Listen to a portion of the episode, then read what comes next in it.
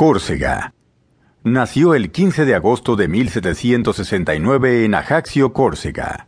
Era hijo del conde Bonaparte, título que el rey Luis le reconoció al padre y becó a sus hijos, ya que el conde era pobre. Napoleón fue, desde pequeño, muy nacionalista. Córcega estaba ocupada por los franceses y había un movimiento guerrero comandado por Paoli, en el que estaba enrolado el niño Napoleón. En un primer momento consiguieron echar a los franceses, pero llegaron tropas de refresco, y Córcega volvió a ser colonia francesa. Recién la Revolución de 1789 la hizo provincia francesa, lo cual fue duramente sorpresivo para los independentistas, ya que suponían que los libertarios dejarían libre a Córcega.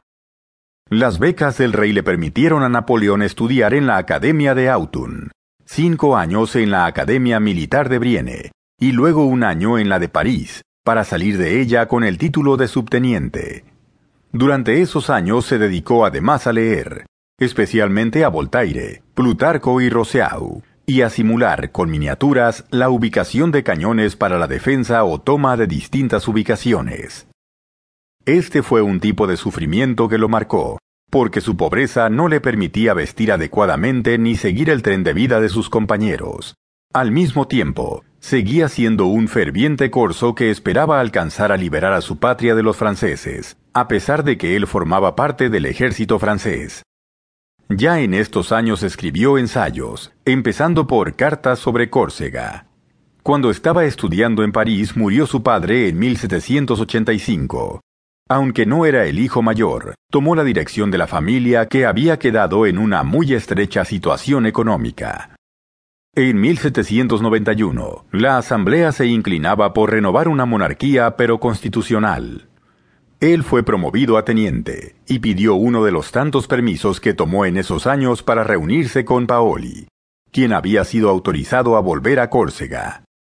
Este lo rechazó porque su padre se había declarado monárquico, y esta decisión hizo sentir muy mal a Napoleón, que decidió volver a París, en la Asamblea se hizo jacobino, el partido que propiciaba la monarquía constitucional.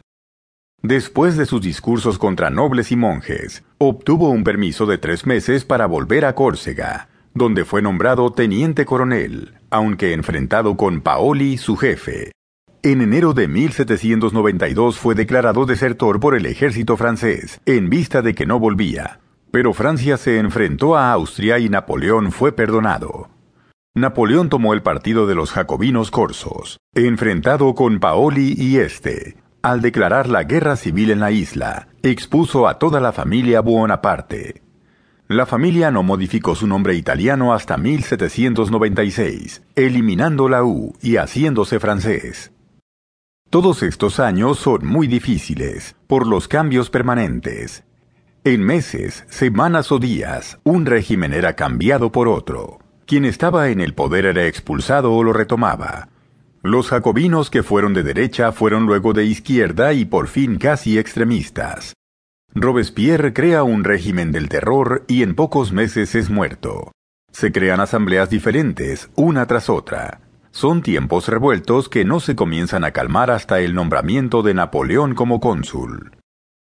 En 1793, Napoleón escribía argumentando fuertemente por la reunión de los revolucionarios alrededor de los jacobinos.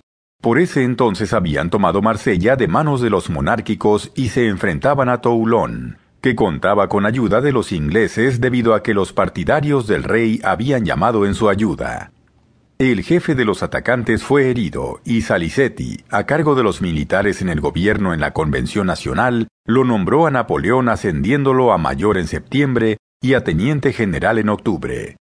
La ubicación de la artillería, esos ejercicios con los que estudiaba solo en las escuelas militares hicieron que los ingleses fueran arrasados y se rindieran, aunque el día anterior Napoleón fuera herido por bayoneta.